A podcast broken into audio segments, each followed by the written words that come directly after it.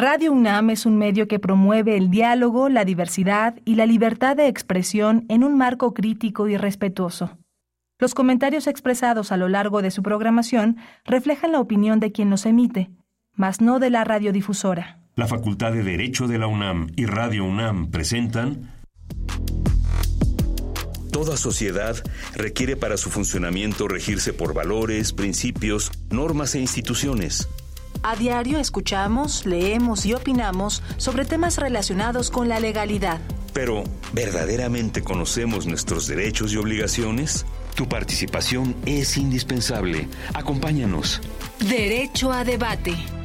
En la cultura de la legalidad participamos todos. Conduce Diego Guerrero.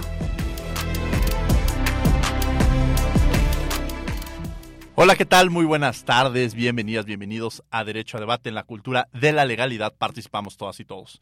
Mi nombre es Diego Guerrero y como cada martes les agradecemos que nos sintonicen por el 96.1 FM. Estás en Radio UNAM. El día de hoy estamos en vivo desde la propia cabina de Radio UNAM y la verdad es que me da mucho gusto poder regresar a este espacio. Los programas anteriores los habíamos hecho a través de estas nuevas modalidades de precisamente de Zoom y ahora ya podemos regresar en vivo también para que nos puedan llamar y podamos escuchar sus opiniones.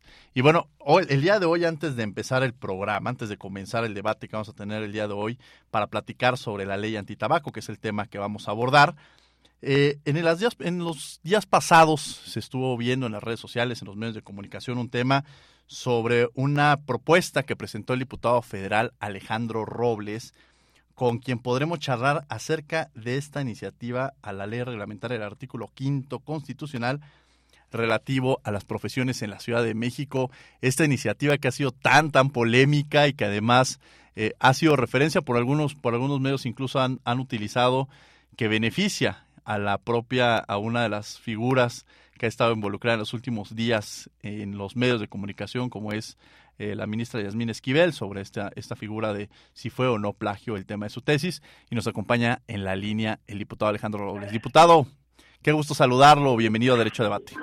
Maestro Diego, aprecio mucho la oportunidad de el espacio de compartir, de exponer con, con tu audiencia, con tu apreciable audiencia este este tema relevante, considero, por el cual formulamos esta iniciativa que pretende sancionar el plagio con la revocación de la cédula profesional. Platícanos un poco, porque parecería, o algo que se ha utilizado, es que lo que pretende es legalizar el plagio. ¿Qué propone esta este, iniciativa y por qué legislar en esta materia? Sé que hemos presenciado en nuestro país figuras emblemáticas los dos presidentes de la República, Vicente Fox, Enrique Peña, se vieron envueltos en este problema, en esta situación, incurrieron en plagios y eh, lo mismo está sucediendo, la misma acusación pesa sobre la ministra, pero sin embargo no hay una sanción más allá del ámbito penal. Y nosotros y a nosotros nos parece que de manera natural la consecuencia, eh, la sanción que debería existir es precisamente la que, pierdas aquello que tuviste de manera ilegítima, lo que no te corresponde. En este caso, que es pues la patente, no, la, la, cédula profesional y como estamos eh, respetando las autonomías de las universidades, pues estamos hablando de la cancelación del registro, no propiamente del título, sino del registro que se, que se hace entre la Dirección General de Profesiones. Entonces, es una adición a la ley de profesiones reglamentaria del artículo quinto constitucional y establece una sanción que no existe. Desafortunadamente se han confundido muchos medios y han, han estado acusando que se está tipificando el plagio pero se está planteando que prescriba en cinco años. Cosa más falsa esa no he escuchado, porque el plagio ya se encuentra tipificado y, y, establece una sanción que va de seis meses a seis años de prisión. Por tanto, la prescripción es de tres años, tres meses. Entonces, están muy eh, desorientados o desafortunadamente notas ¿Sí? Eh, que han generado confusión sobre esta iniciativa. Pero en síntesis se está estableciendo una sanción que no existe. De acuerdo. Por lo mismo, por lo mismo está este dime y direte entre el gobierno de la República y la universidad. ¿Por qué? Porque no habría fundamento legal para dejar sin efecto el, el título o la cédula profesional de aquel que, que haya sido acusado De acuerdo. de plagio. Perfecto. Bueno, diputado, pues le agradecemos mucho. Seguramente lo- le haremos una invitación para que nos acompañe en este espacio y podamos analizar, discutir y reflexionar mucho más sobre este tema y sobre todo sobre esta iniciativa. Yo le agradezco mucho y le mando... Déjame Sí, compartirte la parte sustancial, no es, no es solo la sanción, lo que está estableciendo la iniciativa también para que no pase esta situación. Por fortuna ya el rector de nuestra universidad ha corregido, ajá. ya ha ofrecido el derecho de audiencia a la ministra, pero esta iniciativa también plantea que las universidades deben prever eh, los procedimientos en los que se respete la presunción de inocencia Sí. y se respete precisamente eh, el derecho de audiencia. Muy bien. Es algo muy importante y Sí. la extinción de esta investigación es de cinco años. Eso es lo que generó la confusión. Pero se trata de una sanción no prevista el día de hoy, que es dejar sin efecto la cédula profesional y cancelar el registro del título. Te agradezco mucho, maestro Diego. Te agradezco mucho, diputado Alejandro Robles, porque la verdad es que este es un tema que le interesa mucho a la comunidad universitaria y me resultaba de gran relevancia que desde luego desde los micrófonos de Radio UNAM nos pudieras compartir tu opinión al respecto y sobre todo darnos mayor luz referente a este tema. Abrazo. Gracias por todo. Un abrazo fuerte, diputado Alejandro Robles. Escuchas Derecho a Debate. Bien, estamos de regreso en Radio UNAM, en Derecho a Debate. Les agradecemos que no- nos sintonicen por el 96.1 FM. Los invitamos a que también nos llamen. Estamos en el 55 36 43 39 para que nos hagan llegar sus opiniones, sus reflexiones. Estamos en vivo. Y bueno, el día de hoy vamos a hablar precisamente sobre esta conocida ley antitabaco. Y bueno, los invitamos también a que nos sigan en las redes sociales, Facebook, Instagram y Twitter como Derecho a Debate. Y el día de hoy nos acompañan, bueno, primero Kenia, la licenciada Kenia Hernández Antuna, quien es maestrante en Economía y Derecho. Kenia, bienvenida a Derecho a Debate, un placer recibirte. Gracias Diego por la invitación, gracias a quienes nos escuchan y también aquí por acompañar aquí al, a Linza y a Michelle. Muchas, muchas gracias. Bueno, Michelle Corazón Aguilar, que ya ha estado en muchas ocasiones con nosotros, incluso en esta mesa que, que en algunas ocasiones generábamos para opinar sobre diversos temas en la pluralidad que existe en la propia universidad y conocer los diversos puntos de vista que pueden llegar a existir. Michelle, bienvenida aquí a tu casa. Claro, muchísimas gracias, maestro Diego. Gracias, eh, Kenia, Lindsay, muchísimas gracias. Y bueno, para mí un honor poder estar aquí en Radio UNAM en Derecho a Debate, nuestra gran casa de estudios, la Universidad La UNAM. Muchas gracias y bueno, nos acompaña Lince Mariana Mora Gómez, dirigente de la Expresión Juvenil Revolucionaria del PRI en Iztacalco. ¿Cómo estás, Lince? Bienvenida a Derecho a Debate, un gusto tenerte en estos micrófonos. Muchísimas gracias, pues para mí es un gusto y un placer estar aquí con ustedes, compartir un espacio tan importante con todos ustedes, es un placer. Muchas gracias. Yo antes de entrar a este tema, eh, quiero visibilizar un tema eh, que, que me parece relevante, porque en el- eh, hablando de derechos humanos, siempre hablamos en los grupos en situación de vulnerabilidad, lo que representa ocupar espacios, y aquí tengo a tres mujeres jóvenes. Entonces, en ese ejercicio también hay que empezar a visibilizar el trabajo que vienen realizando y para mí creo que es una, una gran importancia. Pero bueno, eh, precisamente me gustaría, Kenia, platicar contigo sobre el papel de las jóvenes y de las mujeres en la política antes de entrar a esta ley antitabaco, qué representa y sobre todo romper con estos, a veces dicen techos de cristal, yo me atrevería a decir que más que techos de cristal son techos mucho más fuertes que los cristales o son quizá este el ejercicio y, también la transformación ocupa una gran relevancia. Kenia, platícame de esto. Bueno, pues creo que aquí hay dos aspectos relevantes cuando se habla de las mujeres jóvenes en la política. Pues primero que no solamente hay que romper techos de cristal, hay que romper pues unas grandes barreras, unos grandes muros, diría yo, Muros. porque nos enfrentamos siempre como que al piso machista, ¿no? A partir de hacer política desde lo que significa la perspectiva machista. Entonces también se tiende mucho a que las mujeres nos empoderemos a partir de la visión de cómo es la, la política masculina, es decir, desde el punto de vista de la violencia, desde el punto de vista de la gandalle, desde el punto de vista de todas estas malas prácticas que se han aprendido en la política, ¿no? Pero por otro lado, creo que también eh, no debe existir una falsa sororidad, o sea, es decir, hay mujeres con las que yo nunca, por de ninguna manera, voy a coincidir. Y eso no me hace menos feminista. Entonces yo creo que también tenemos mucho que aprender dentro del movimiento, también reconocer eh, estos aspectos que, que no tienen que ver con el feminismo, ¿no? Es decir, si yo eh, señalo alguna cosa, alguna idea con la que no estoy de acuerdo de otra mujer, eso no me hace menos sorora, ¿no? Entonces, bueno, yo hasta ahí la dejaría para no andar en, en detalles, pero bueno, creo que son dos dos perspectivas muy importantes que tenemos todas las mujeres jóvenes, que deberíamos de considerar. Esta pregunta la haría general y después iríamos a las voces, Michelle, sobre este punto, sobre el papel de las mujeres y ser joven, este, ser mujer en la política y sobre todo romper, como ya lo veníamos diciendo, pues esto, ya lo decía Kenia, romper con estos moldes que han existido y la forma distinta de hacer política a este prototipo o quizá este molde eh, masculino, lo podríamos decir de esa manera, ¿no? Claro, y al final del día eh, coincido totalmente, eh, creo que techo de cristal no, serían muros y de verdad fuertes. Pues bueno, yo he resumido el tema eh, en mano de Acción Juvenil del Partido de Acción Nacional y es ahí donde te das cuenta que, bueno, sea el partido que sea, eh, es complicado, es complicada la política. De por sí, eh, antes del tema de la pandemia, pues bueno, yo comentaba que ser mujer en México representa un deporte extremo, ya que nos hemos dado cuenta que, híjole, lamentablemente, pues bueno, con toda la serie de feminicidios que han ocurrido, yo tuve la oportunidad de dirigir eh, promoción política de la mujer en el PAN en la Ciudad de México y previo a la pandemia, pues bueno, una serie de investigaciones y cursos y capacitaciones en las cuales me di cuenta que los feminicidios estaban en aumento. ¿Y qué sucedió con el tema de la pandemia? Híjole, incrementaron al 200%. Aquí lo preocupante es, ya sabemos cuál es el problema. Aquí el tema es, vamos a buscar la solución.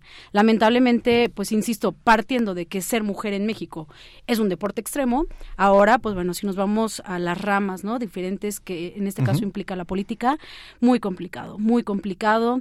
Y, y, pues bueno, sí está muy padre el discurso que, que muchas y muchos dan. Y y insisto, en todos los partidos políticos, es muy bonito el discurso, pero ya cuando nos vemos en la realidad es ahí más complicado, porque la verdad es que sí, no, no, no existe el tema de justo la sororidad, no existe el tema de que nos podamos aliar y ayudar entre todas nosotros, entre todas y todos. Entonces, lo han dejado, insisto, nada más en la teoría, pero en la práctica ha sido complicado. Entonces, pues bueno, a nosotras nos tocará, tenemos la tarea fuerte de poder erradicar estos comportamientos y justo lo que estamos haciendo, pues nosotros poco a poco estamos abriendo estos caminos para que las mujeres que vienen atrás de nosotras, pues bueno, no tengan que pasar todas las, las eh, pues bueno, estas complicaciones que hemos tenido. Insisto, ya, ya ni siquiera hablemos en tema político, siendo mujer en México. Claro, Lindsay, lo mismo, sobre ese mismo tema. Pues es un tema, es un tema bien relevante y bien importante y que te agradezco que lo toquemos principalmente porque justamente necesitamos eso, necesitamos visibilizarlo porque son espacios que siempre nos han correspondido, pero que desafortunadamente nos han imposibilitado llegar a ellos. Es complicado llegar a ellos como mujer. Si bien lo mencionas, eh, pues sí es un reto ser mujer en México, en el ámbito que sea, en la política muchísimo más, por como lo mencionan, ya sea por temas machistas, por ideologías, por creencias, por costumbres, pero se nos sigue imposibilitando esos espacios a las mujeres. Nos cuesta muchísimo poder llegar a ellos. Entonces, eh, yo creo que, que se debe de implementar, que tenemos que realmente de concientizar todo esto todos, o sea, no es un tema de mujeres, esto no es un tema de mujeres, esto es un tema de todos y si queremos realmente ver el cambio necesitamos involucrarnos todos para que nosotros podamos tomar esos espacios que han creído que nos están haciendo un favor al dárnoslos. No, es algo que siempre ha sido de nosotras. Claro, y ahí, por ejemplo, comentar, la senadora Kenia López Rabadán hace unos años, pues bueno, implementó en conjunto con varios senadores la ley de paridad. Nosotros la estábamos muy emocionadas porque decíamos, híjole, por primera vez tenemos la oportunidad de, de, de ocupar esos espacios. Y también, ¿qué pasó? El debate estaba fuerte porque decían, eh, pues bueno, al final del día nada más por ser mujer vas a llegar a tal o cual cargo, cosa que no, es mentira, simplemente queremos que, que, bueno, se nos dé la total libertad de trabajar y que no se nos vea como la, la, división de eres hombre mujer y por ser mujer vas a ocupar tal o cual cargo. Bueno, vamos a tener un corte, vamos a voces universitarias y regresamos a los micrófonos de Radio UNAM, que sabe que conoce nuestra comunidad sobre el tema que vamos a abordar el día de hoy. Las voces universitarias.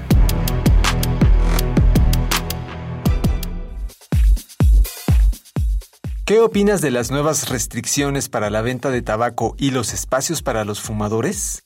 Estoy de acuerdo en las nuevas disposiciones y restricciones para los fumadores. Es más, si en mí estuviera, prohibiría también fumar en la calle, tanto tabaco como marihuana. La gente que pasamos no tenemos por qué olerlo.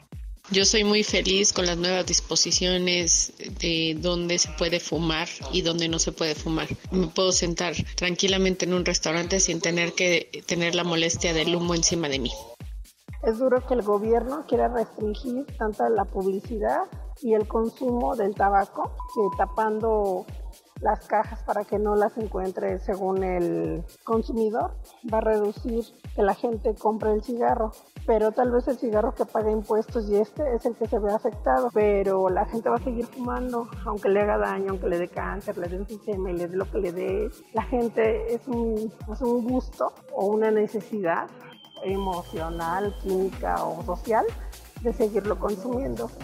Yo no creo que reduzca considerablemente su consumo, lo único que creo es que se va a generar mucho mercado negro por un lado me parece bien porque este tipo de cosas no deben estar como tan accesibles o que tan fácilmente que, que se adquieran. Pues finalmente nos guste o no son drogas, ¿no? Legales o no, pero son drogas y afectan tu salud. Por otro lado, también está el hecho de que pues finalmente es tu decisión si quieres o no consumirlas. Pero el detalle aquí, por ejemplo, en el cigarro es que no nada más al consumirlo no solamente te estás afectando a ti, sino a las personas que están a tu alrededor. Tus derechos terminan donde empiezan los míos, pero yo creo que lo siempre lo mejor, la, la, mejor parte es esta, respetar la individualidad y las decisiones del otro.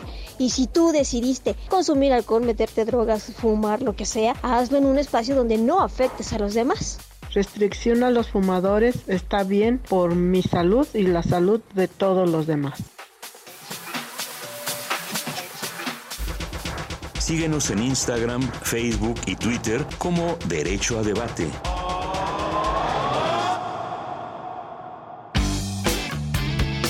Queremos que entres al debate. Llámanos al 55 36 43 39 y participa. Derecho a debate. Estamos de regreso en los micrófonos de Radio UNAM, esto es 96.1 FM, estamos en Derecho a Debate. Vamos a platicar, vamos a hablar sobre esta ley antitabaco. Y Kenia, me gustaría que nos platicaras un poquito de dónde nace esta iniciativa pues para hablar sobre esta ley antitabaco. ¿Qué es esto de la ley antitabaco? Bueno, pues pareciera que, que esto salió como de generación espontánea, pero pues en realidad es parte de un acuerdo firmado por México allá por 2003 con la OMS, donde, bueno, se, se hace un acuerdo entre todos los países firmantes en todas las acciones que se deben de hacer, ¿no? Cada tres años tiene que haber una revisión exhaustiva de las consecuencias, de las políticas, de la legislación, de todo lo que implican los, lo, este, esta firma, ¿no?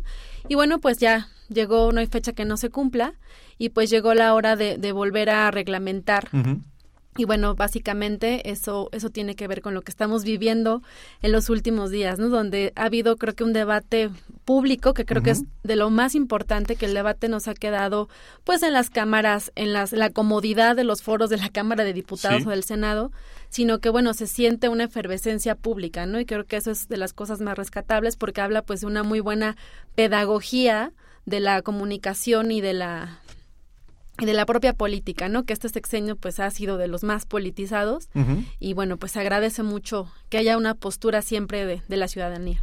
Parecería que en términos de salud todos podemos pensar que estaríamos quizá generacionalmente y que podría haber un cambio. Yo recuerdo que pues, mi generación quizá fumaba más y ahora que veo estudiantes veo que son menos los que fuman y creo que también podría pensarlo yo así, al menos este quizá también han funcionado estas medidas de que ya no nos vemos fumando en los pasillos, ya nos vemos fumando en los salones, quizá lo podrán hacer en otros espacios que ahora ya no lo podrán este llevar a cabo. Quiero que me platiques un poco, Michelle, sobre eh, cómo, cuáles son los beneficios que quizás se pudieran obtener eh, derivados de esta de esta ley. Sí, bien, pues bueno, eh, ahondando un, poco más de lo que comentaba Kenia, esta ley general para el control del tabaco, pues bueno, eh, si bien, eh, si nos vamos a la historia, estas medidas aprobadas también eh, hubo un momento en 2008 en donde las etiquetas venían con ciertas advertencias. Creo que todos, de hecho, nos traumamos porque veíamos ratoncitos, este, veíamos como, pues bueno, personas que tenían algún tipo de enfermedad y las pasaban en las fotografías en, en, en los cigarros. Entonces, Entonces, pues bueno, esto fue en 2008. Posteriormente, como bien comentas, eh, en 2002, 2022 fue cuando ya empezaron las modificaciones y justo apenas en este enero de 2023 es cuando ya se hace, pues bueno, se, se ratifica. Eh, se publica en el Diario Oficial de la Federación. Y aquí, pues bueno, también está muy bien y la verdad es que me imagino que, todos los que nos escuchan ya se habrán dado cuenta, ¿no? De, qué pasa y, eh, sobre esta ley.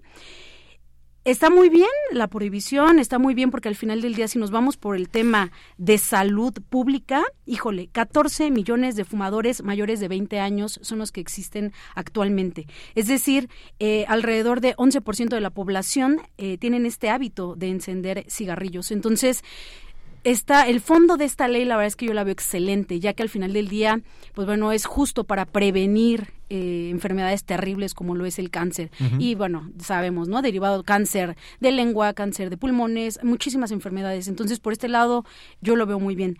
Pero aquí hay un punto que quiero tocar y, probablemente sea parte de, este, de este debate importante, que es, está perfecto, pero no hemos platicado y no hemos puesto sobre la mesa cómo se le está afectando a todos los empresarios. Es decir, sabemos que también, si nos vamos a detalles dentro de esta ley, pues dice que en los restaurantes, en bares ya no se puede fumar. Antes ya ven que había algún espacio que era designado para los fumadores. Bueno, pues ahora en la ley comenta que eh, si dan bebidas y alimentos en el establecimiento tiene que haber 10 metros de distancia para que haya un área específica para fumadores.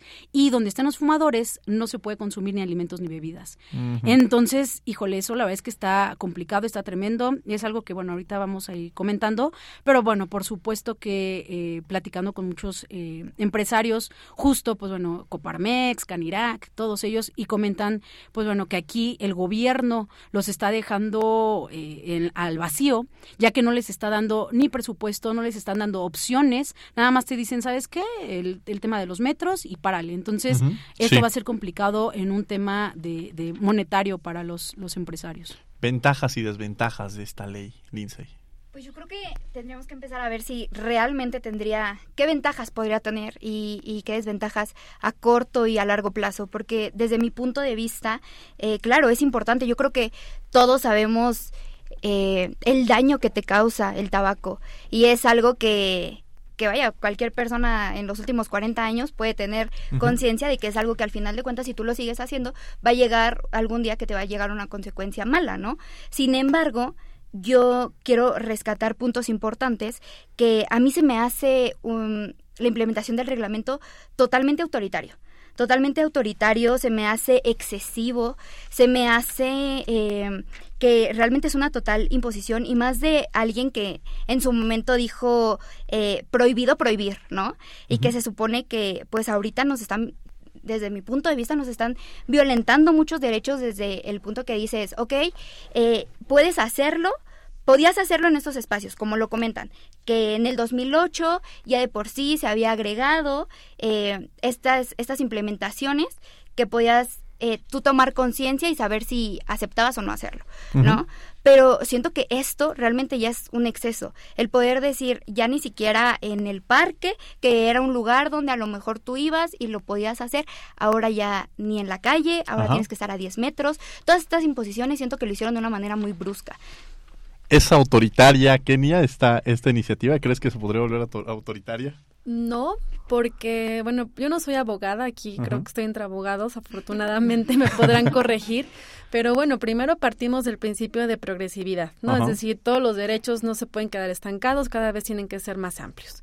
Y estamos hablando, pues, de derechos colectivos, ¿no? Estarían violentando un derecho a la salud, al medio ambiente sano, al género, a la niñez, bueno, todo lo que, lo que deriva, pero además, pues no es una prohibición como tal, porque prohibición es no, es la totalidad, es ser absolutamente no. Y ningún derecho es absoluto. Por ejemplo, tienes derecho a libre tránsito, pero no te puedes meter a las casas de las personas, porque ahí estás chocando con su, su, otro derecho. Entonces, aquí no te están prohibiendo no hacerlo, te están restringiendo porque estás violentando el derecho a otra persona al medio ambiente sano. Es decir, te puedes encerrar en tu baño a fumarte todas las cajetillas disponibles en el mundo. Entonces, eh, creo que sí hay que, hay que diferenciar muy bien, ¿no? Porque es como esta delgada línea entre entre que es muy brusco y entre que lo que no está prohibido.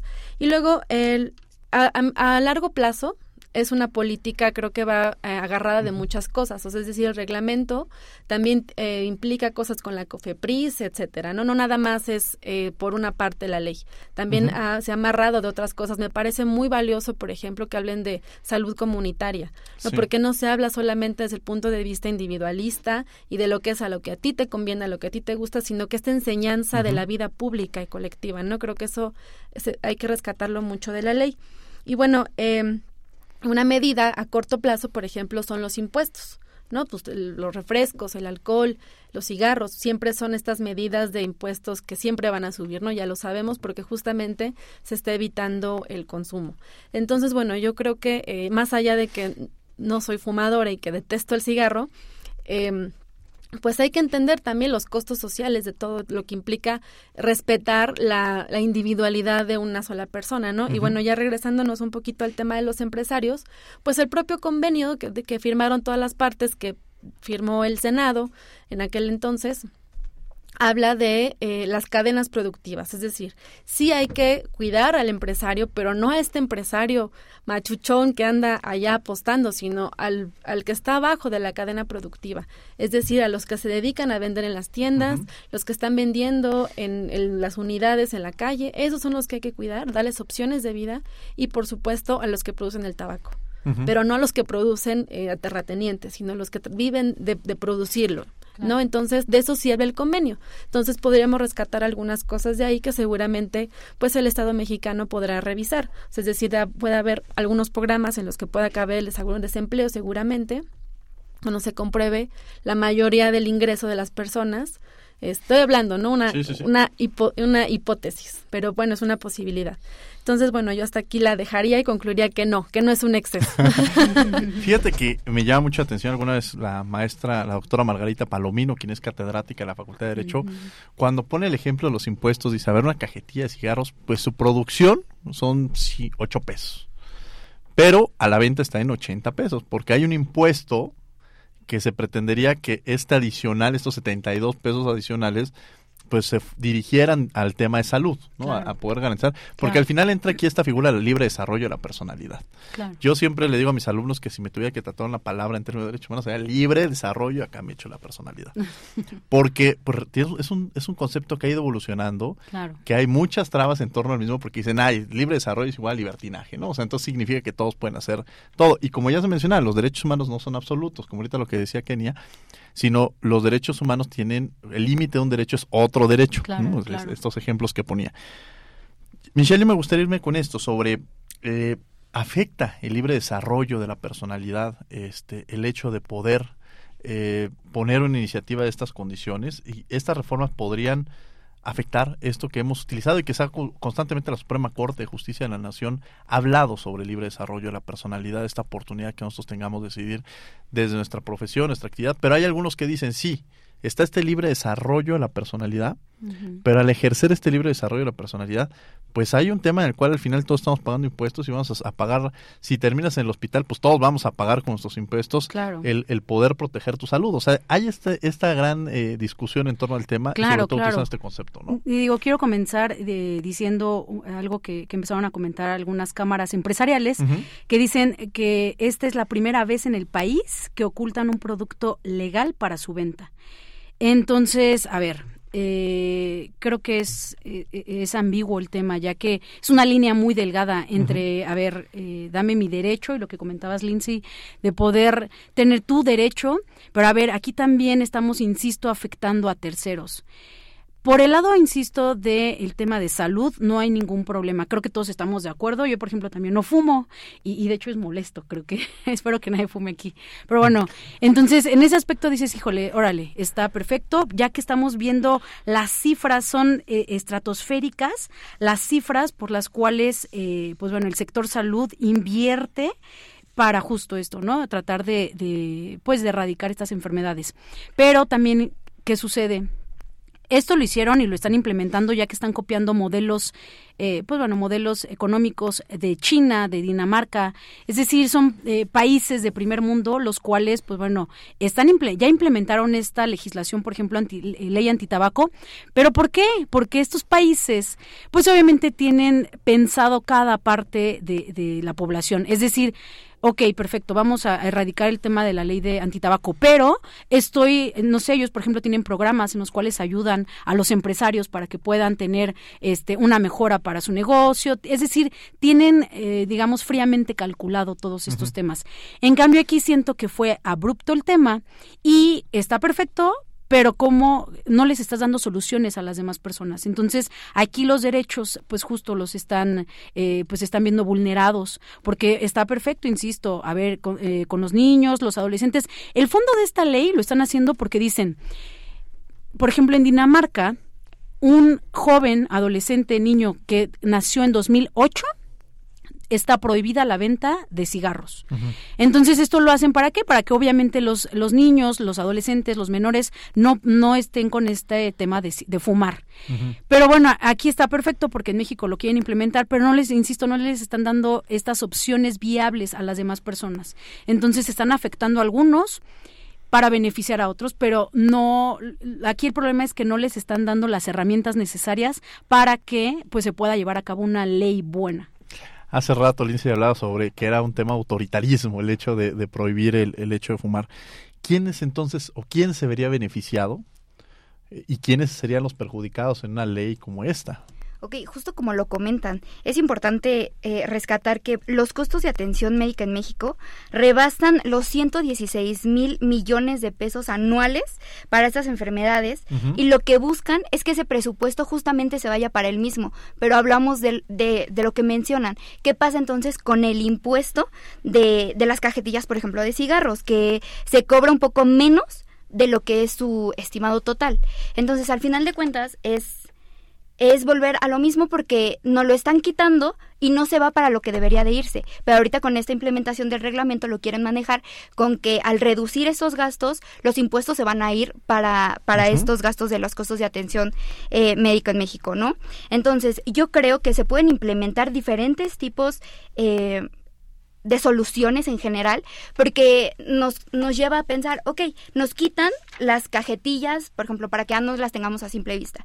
Pero ¿qué pasa con todas aquellas eh, comida chatarra, con todos aquellos refrigeradores llenos de refrescos que también le hacen, eh, les perjudican a la salud, ¿no? Y que al final de cuentas tú dices, si no lo voy a comprar aquí, lo voy a terminar de buscar en algún otro lado. Lo que nos hacen es, se está fomentando entonces la, eh, la implementación del, del mercado negro, se está fomentando que nosotros vayamos y busquemos otro mercado informal, porque no, de verdad no creo que con esta implementación se pueda desaparecer eh, los fumadores, los podamos quitar.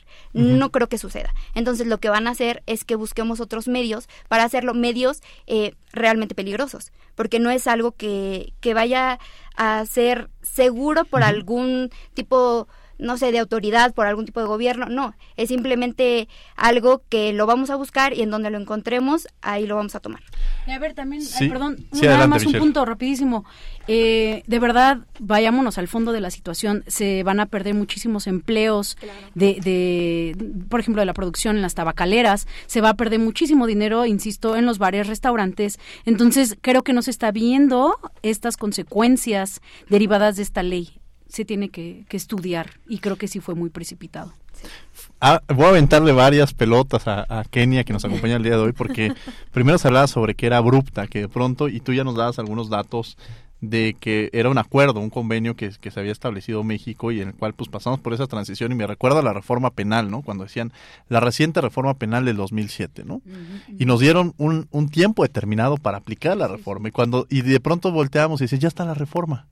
Entonces, más bien lo que sucedió fue que las universidades o el propio sistema no se, no, sabiendo que había un tiempo en el cual se tenían que adecuar, no tomaron las medidas necesarias. Yo pensaría, con lo que quizá me estoy adelantando a la, respuesta de Kenia, pero yo pensaría que hubo un tiempo, pues bastante prolongado, pues prácticamente, ¿nos decías 2003 o? 2003. 2003. En aquel, entonces el PRI era primera fuerza, el PAN era segunda fuerza, Diego Fernández de Cervantes, finísima persona, era senador. O sea, no es como que no supiéramos, es una tarea que firmó el Estado mexicano y que se comprometió a hacer y que se tiene que revisar cada tres años. Y bueno, qué bueno que aquí la compañera comenta el tema del azúcar y todo lo que está exponiéndose, porque también recién se hizo lo del etiquetado y bueno, pues todo el mundo pegó el grito al cielo, ¿no? Diciendo que cómo era posible que nos quitaran el veneno número uno, la sustancia más adictiva del planeta que es el azúcar, que cómo es posible que no la fueran a restringir, ¿no? Yo lo que creo es que si hay un compromiso claro con la salud y que en un solo sexenio se hicieron un montón de cosas. Por ejemplo, vámonos un poquito atrás, vamos a un poquito revisar la historia. Grupo con México, que venía de muchos años atrás haciendo políticas y impulsando varias cosas, había este, industria del alcohol, industria del azúcar, industria de la chatarra, industria del tabaco, en un mismo grupo este, empresarial que estaba totalmente opuesto a los etiquetados, fueron los que dijeron que era una buena idea venderle papitas a los niños en bolsas más pequeñas, con tal de que no dejaran de consumir productos chatarra y productos basura. Entonces yo creo que suena muy abrupto, no se les está prohibiendo tampoco el derecho al trabajo. ¿Por qué no se dedican a vender otra cosa? Tan es así, tan se pueden hacer las cosas bien, que Bimbo hizo un compromiso y dijo, eh, y si se han dado cuenta, los anaqueles cada vez tienen menos sellos. ¿Por qué? Porque la gente ha tenido un cambio en su consumo. Entonces sí se puede hacer las cosas mejor, que no querían era otra cosa. Entonces han dicho, pues como ya vi que me están comprando menos cuando les estoy informando qué es la basura que se están metiendo, pues han hecho un cambio drástico en, lo que están dándole a las personas, ¿no? Entonces, es, un parte de todo, o sea, por ejemplo, había una revisión de 2000, de 1999 hasta 2009, y México llegó a ser el, el país que más consumía azúcar, el número uno en obesidad, Ah, pero ya habíamos firmado varias cosas y no se había hecho absolutamente nada. Y es del mismo grupo empresarial de los cigarros, de la chatarra y del alcohol. Entonces, eh, eh, creo que este sí suena un poco abrupto, pero la verdad es que nos tardamos. Creo que nos tardamos bastante porque nos ha costado muchísimo, aun cuando estos impuestos son progresivos, o sea, es decir, suben cada año. El refresco siempre va a subir, el tabaco siempre va a subir. Solamente ese impuesto cubre aproximadamente el 40% de lo que nos cuesta el sector salud. Entonces creo que es escandaloso, eso debería ya de habernos llamado la atención y yo creo que pues no se no no fue abrupto, más bien se tardaron en, en hacerlo, ¿no? Y que no se les está negando, no se está violentando ningún derecho de los empresarios porque el derecho al trabajo está intacto. ¿Por qué no venden otra cosa que no mate a las personas? Sí, tengo una pregunta con Michelle justamente sobre ese tema, pero hablaba este Lindsay sobre el tema de eh, que genera, podría generar un mercado negro, o sea, este limitar o prohibir, ¿no? Porque si es esta discusión, podría constituir un, un, tema de mercado negro, es decir, prohibir, eh, no sé, consumir droga, limita o, o, inhibe el hecho de consumirla o crear una ley de estas condiciones que yo creo que regula, al final de cuentas, si no lo regula el Estado, que yo un poco parto sin tomar este, eh, entrando en esta parte de modelo, si no lo regula el Estado, alguien lo va a regular. O sea, yo creo que por eso es importante tener una ley, porque te da una certeza jurídica. O sea, si, si de pronto el, Estado empieza a hablar sobre el uso lúdico de la marihuana, por ejemplo, si no lo hace el Estado, va a seguir sucediendo. Claro. ¿no? Pero, pero si, si el Estado empieza a generar estos mecanismos, te permite regular. ¿Coincides en que limitar eh, de alguna manera eh, lleva a cabo incluso a promover el consumo del mismo y aprovecho incluso, por aquí me está llamando atención mi productor, 55 36 43 39 55 36 43 39 para que nos hagan llegar sus opiniones, sus reflexiones sobre el tema que estamos abordando el día de hoy. Estamos hablando sobre la ley antitabaco, estamos en Radio UNAM 96.1 FM, derecho a debate y regreso con Kenia con ese punto. ¿Crees, Kenia, entonces que, que, limitarlo promueve el, consumo de, este, del tabaco en esta afirmación que decía Lindsay? Yo creo que no puede ser el mismo ejemplo que con, bueno, sí es una droga también, una droga permitida, pero la propia ley también tiene medidas y el nuevo reglamento para este tipo de cigarros chinos que digo chinos por decir no de manera peyorativa, ¿no? Pero a modo de imitación así lo así era popularmente conocido pero yo creo que sí son cosas bien distintas. Por ejemplo, ahorita que hablaban de la, de la permisión y de, qué, a dónde conduce. Hace unos años, bueno, ni, ni tantos años, Luis Lacalle, el presidente de Uruguay, eh, cambió radicalmente una, una cuestión del empaquetado. porque el empaquetado que había antes de su mandato, pues era una caja dura. Y cuando él llega, cambian el empaquetado, lo que permitía mucho más fácil hacer la copia del, producto. Entonces todo el mundo se preguntaba por qué había relajado las medidas y bueno, pues le rascaron un poquito y resulta que las cigarreras invirtieron en su campaña. Entonces, eh, creo que también va un poco por ahí la situación. O sea, ¿a quién le interesa que sea fácil? ¿A quién le interesa que las cigarreras sigan ganando y que las cigarreras además, ¿a, a quién le van a invertir? Quien vea por sus intereses. En Estados Unidos, por ejemplo, abiertamente hay cabilderos en las cámaras diciendo a mí me interesa que esté tal porque representa mis intereses. Claro. Y aquí no pasa, ¿no? Aquí es un poco, este, bueno, sí pasa, pero no está, este, tan permitido como allá. Entonces, eh, yo creo que no es por ahí tampoco. O sea, el hecho de que pueda pasar no significa que como puede pasar, entonces no hay que hacerlo, porque puede pasar. ¿no? Quiero entrar al sector empresarial que ya venía platicando un poco Michelle y sobre, digo, estoy aventándoles pelotitas que ustedes van sacando o poniendo sobre la mesa. Y Kenny hablaba sobre esta figura de que podrían cambiar los empresarios, pues de alguna manera dedicarse quizá a otro mercado, dedicarse a otra actividad, según, según entiendo, y hago esta traducción ¿Crees, eh, Michelle, que bajo este esquema, pues los empresarios en esta nueva cultura, porque al final es una, nueva transformación, en esta cultura tendrían que modificar los empresarios, tendrían que adaptarse e incluso tendrían que promover, quizá dedicarse a otro, a otro sector o a otra disciplina dentro del mercado o definitivamente pues es complejo económicamente. Claro, claro. No, la verdad es que yo creo que es muy complejo, muy complejo. Eh, insisto, en reuniones que se han tenido empresariales y comentan ellos, eh, digo, de primera instancia van a implementar amparos, ¿no? Eh, que esto es obviamente pues muy válido, ya que imagínense, o sea, imagínense, digo, a lo mejor el tema de una persona que se dedica y es de familia, ¿no? A lo mejor su tabacalera eh, y que de un momento a otro les diga, ¿sabes qué? Eh, todas estas restricciones, pues es complicado. Y, no me voy tanto por el tema de los empresarios, ¿no? Que dices, órale, les afectan. También me voy por la parte de los trabajadores, los trabajadores que llevan años y que no saben hacer otra cosa más que, ¿sabes que Desde, desde niño o desde familia, pues hemos estado trabajando en una tabacalera. Entonces, insisto, y no son dos, tres personas, son millones de personas. Entonces, creo que este sector es el que se les está dejando a la deriva. Y también coincido, por supuesto, por supuesto, supuesto que va a haber mercado negro. Hace un tiempo tuve la oportunidad de ir a un museo, el, el Museo de la Prohibición en Savannah, Georgia, y este museo era respecto a hace años, ya saben que pues estaba prohibido el alcohol. ¿Qué pasó? Pues obviamente eh, empezaron a surgir mercado negro y en este mercado negro es ahí donde eh, también surgió la Fórmula 1, que eh, pues personas querían vender sus barricas de alcohol, entonces ¿qué hacían? Se iban en la madrugada para transportar el, el, alcohol y entonces es ahí donde ya lo empezaban a vender clandestinamente. Pasaban muchísimas cosas, desgracias, desde que pues los pilotos que manejaban estos carros para llevar este el alcohol, pues se morían, eh, había choques, había accidentes, había este muchísimas cosas. Por otro lado, pues obviamente las personas, como no estaba regulado e implementada bien el alcohol, pues hubo muchas personas que también fallecieron porque no, por el tema salud, no había quien regulara todo esto. Entonces, pues, por supuesto que va a surgir, y lo veo como ejemplo, por supuesto que va a surgir un mercado negro para el cigarro. Entonces, esto más bien es preocupante porque entonces ya no va a haber alguna, alguna restricción y pues bueno, ahí el tema salud, pues también, imagínense, ¿no? Va a haber cigarros que quién sabe la procedencia que tengan y les va a afectar muchísimo más a la salud. Perfecto. Bajo este comentario que hace Michelle Lindsay, a mí me gustaría decir, ¿qué sería entonces? Porque a veces uno dice, no, no está bien que hagamos que esta ley, limita el tema del trabajo, eh, limita incluso, se vuelve una ley prohibicionista, pero de pronto cuando planteamos este escenario es porque tenemos otro escenario, es decir, podríamos decir cómo una solución. una solución.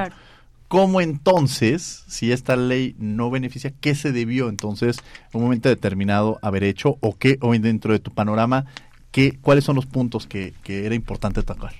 Claro, yo creo que las implementaciones que ya se habían hecho eh, iban por buen, por buen rumbo. A lo mejor eh, yo lo, deja, lo hubiera dejado probablemente hasta desaparecer eh, de la vista las cajetillas.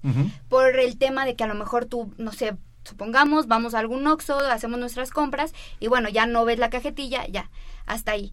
Pero, eh, y ahí reduce, reduce todo esto de estar comprando y estar consumiendo este tipo de productos, pero yo creo que hubiera sido eh, lo más conveniente. para mí hubiera sido una de las soluciones o de las implementaciones que mejor se hubieran podido hacer. Porque, como lo comentan, eh, realmente yo sí creo que, puede afectar por el otro lado muchísimo la economía. Vamos a dejar de un lado a aquellos empresarios que se pueden amparar y vamos a pensar en los trabajadores y más allá de los trabajadores, Pongamos el escenario de las personas que están afuera de algún restaurante, de algún bar, vendiendo dulces y vendiendo cajetillas de cigarros ok, pues ellos no lo hacen con la intención de voy a vender esto para, para matar gente, para seguir propiciando este vicio, no, lo hacen por necesidad. Entonces, ¿qué va a pasar con ellos? Se van a ir entonces a vender estas cajetillas o estos cigarros sueltos, por así decirlo, afuera de sus casas, afuera de dónde, porque pues ya tampoco afuera de esos establecimientos lo pueden hacer. Que yo quizás sería un proceso de, de, adaptabilidad, ¿no? Un poco lo que decía Kenia. En este proceso de adaptabilidad que quizá los nuevos mercados ahora pues dejaron antes no hubiéramos imaginado en este tema de los cubrebocas, por ejemplo, ¿no? Ahora en todos lados venden cubrebocas y un poco quizá este en este en estos comentarios que decía Kenia era ah, preocuparnos, ocuparnos por estos este vendedores que de alguna manera no estos empresarios sino el trabajador que está en las calles que está vendiendo y en este proceso eh, de adaptabilidad. Vamos a tener que eh, que ir a un corte. Vamos a ir a un corte a descubriendo tus derechos y regresamos a los micrófonos de Radio UNAM. Están en 96.1 FM. Estamos hablando sobre esta ley antitabaco y desde luego vamos a regresar a una de mis cápsulas o una de mis intervenciones preferidas que es la última y nos vamos en donde ya no hay preguntas. Ustedes pueden opinar, pueden decir lo que quieran. Esto es Descubriendo tus derechos. Escuchas Derecho a Debate. La última y nos vamos. El nuevo cápsula porque nos está dando el productor más tiempo para poder seguir con esta plática, entonces se lo agradecemos a Paco Ángeles que nos ha dado, nos ha detenido esta cápsula para que podamos seguir platicando y además darnos más tiempo en la última y nos vamos. La última y nos vamos, Kenia, la última y nos vamos para hablar sobre cualquier opinión, algún tema, reflexión que hemos dejado en el aire con lo que quiera cerrar. Bueno, pues primero no apartarnos de los principios generales que, que, les enseñaron a los abogados, a mí no porque yo no soy abogada, pero que la, la progresividad de los derechos, bueno, no hay que dejarla de vista, ¿no? Nunca va a estar por encima eh, los derechos colectivos, la salud, el interés superior de la niñez, etcétera, que el derecho individual de una persona a dañar a otra persona, ¿no? No se le está negando el derecho al trabajo, repito, y bueno, creo que cerraría con que es innegable, creo que no hay una persona que no reconozca que el tabaquismo es una epidemia y que hay que tratarla como tal, ¿no? Que no hay que tener ninguna consideración con el daño que hace y que, eh, que bueno, creo que se está haciendo lo públicamente posible y nos toca tomar conciencia de manera individual para revertir todos los efectos de esta terrible epidemia en el mundo. Me obliga a hacerte la pregunta, ya hemos escuchado sus opiniones de cada una, pero a favor o en contra de esta ley. No, pues súper a favor. Muy a favor. Michelle, corazón. Sí, la última y nos vamos. Pues bueno, nada más aquí comentar que, y lo retomo de algo que comentaron, pues eh, raro, digo ya, la verdad es que a mí no se me hace raro, ya llevamos cuatro años eh, de este gobierno, eh, pues bueno, de, de, Morena, en específico de López Obrador, el cual desea pues prohibido prohibir. ¿Y qué ha pasado durante estos cuatro años? Gracias a Dios ya va a acabar, gracias a Dios ya por fin ya va a gobernar Acción Nacional nuestro país. Pero, pero bueno, aquí es donde te das cuenta que realmente, pues bueno, todas estas políticas públicas que quieren implementar, pues bueno, son a partir de la prohibición, son a partir de, de pues de ser tajantes y de no prestarse al oído público, de no prestarse a la gente. Entonces, insisto, ya no se me hace raro porque ha sido siempre igual. Y, pues bueno, nada más esperar a que llegue ya eh, próximamente 2024 para que Acción Nacional gobierne nuestro país. Lince, la última y nos vamos. Pues yo creo que yo cerraría justamente con poder ver por los intereses de todos, hacerlo y hacerlo de una forma consciente y de una forma responsable. Si bien sabemos todas las consecuencias que pueden causar, sabemos lo que, quiero pensar que sabemos lo que está bien de lo que está mal y que sea una decisión propia, no que sea algo que nos impongan. Realmente estas reflexiones nos llevan mucho a entender sobre esta eh, ley antitabaco. A mí me da mucho gusto que hayamos tenido a tres mujeres jóvenes que nos hablan sobre este tema, pero también antes de cerrar este programa yo también los quiero invitar a quienes nos escuchan que seguramente vamos a mantener estas mesas para visibilizar uno de los temas que son más relevantes, que precisamente es la participación activa de mujeres en la política. Creo que es, esto tenemos que visibilizarlo y cada uno desde nuestra trinchera tendríamos que ocuparlo. Los medios de comunicación, en las escuelas, en la vida laboral, constantemente hacer una transformación y una deconstrucción incluso sobre ese tema, que fue el primer tema que abordamos al inicio, en un minuto y medio con algo con lo que quieran cerrar, Kenia. Bueno, ahora sí que terminando con lo que iniciamos, cuando hablamos de la participación de las mujeres jóvenes, creo que sí eh, es una parte institucional que debemos de siempre pelear, ¿no? En los espacios en los que nos toque hacer política, nos toque desarrollarnos, etcétera. Pero hay una máxima que el presidente siempre dice y creo que es una verdad eh, innegable, que la libertad no se implora, la libertad se conquista. Entonces no va a venir nadie a, regalarnos nada, sino que es parte también de la maduración del propio movimiento feminista, ¿no? Y aquí, bueno, entran muchas contradicciones, entran muchos debates, y, pero creo que es justamente lo que necesita el propio movimiento, ¿no? Decir que, que no es politizado, que no es partidizado, pues es una absoluta mentira, ¿no? Creo que una parte de la maduración política de que ha logrado el feminismo es justamente asumirse como un agente político y tener una militancia también y hacerla válida, ¿no? Entonces yo creo que em, podemos partir de ahí y reconocer también las propias diferencias, ¿no? O sea, a mí me extraña mucho que, que digan, bueno, pues la paridad, digo, bueno, sí la paridad, pero el machismo se monta en toda una estructura ideológica y social y política de la que nadie quiere hablar. No quieren hablar del aborto, no quieren hablar de, de mil cosas más que ha peleado el feminismo durante muchos años y bueno, pues sí me parece que hay que sabernos diferenciar entre el propio movimiento. Para cerrar con este tema, Michelle, nos queda un minuto para participación. No, la verdad es que coincido totalmente. Como mujeres eh, debemos, y, es una obligación, así lo puedo decir, que como mujeres debemos de luchar incansablemente porque, pues bueno, es complicado, es complicado, insisto, ser mujer y sobre todo en el tema político. Entonces, no por el hecho de ser mujer y, y porque en la ley diga de la paridad, es decir, solamente por ser mujer vas a ocupar tal o cual cargo, no. Es porque realmente estamos trabajando y es porque tenemos que vernos como iguales. Algo muy importante es, pues bueno, que se está hablando de estos temas y que por fin en, en la historia, pues se está logrando abrir caminos. Entonces, ese es nuestro deber como mujeres, insisto, para que las que vienen atrás de nosotras por edad, pues bueno, ya tengan el camino mucho más amplio y que esto ya sea risorio en algunos años. Muchas gracias. Lince, la, la última nos vamos, nos quedan igual un minuto. Ok, pues bueno, igual seguir concientizando, seguir abriéndonos espacios, seguir eh, pues buscando la apertura de todos estos lugares donde podamos visibilizar y lo que nos sucede día con día a las mujeres de, en el ámbito que estemos. Entonces yo creo que solo nos toca eh, seguir luchando por nuestros derechos, seguir pidiendo lo que no debería de ser un favor, sino debería de ser algo que por el simple hecho de que estamos y que todos somos iguales, no lo deberían de dar. Entonces simplemente eso, desde la trinchera en la que estemos, seguir procurando y luchando por nuestros derechos. Muchas gracias. Bueno, les agradecemos que hayan estado con nosotros en esta emisión de Derecho a Debate. Desde luego, muchas gracias, Kenia, por haber estado con nosotros. Seguramente te tendremos en otras ocasiones. Gracias, Diego, y gracias por el espacio aquí en mi querida escuela. En tu universidad, que es tu casa, esa es la casa.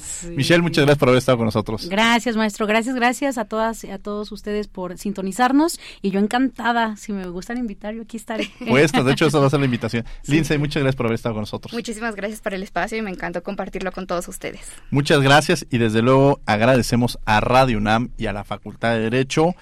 En redacción y voz de las notas Ana Salazar. En la coordinación María José López y Renata Díaz Conti. Asistencia María Carmen Granados y Edgar Cabrera. Comunicación y difusión Larisa Rodríguez y Giovanna Mancilla. Producción Paco Ángeles. No olviden que nos escuchamos de ley todos los martes. Esto fue Derecho a Debate. Por hoy concluye la discusión, pero no se pierdan el próximo tema en Derecho a Debate. En la cultura de la legalidad participamos todos.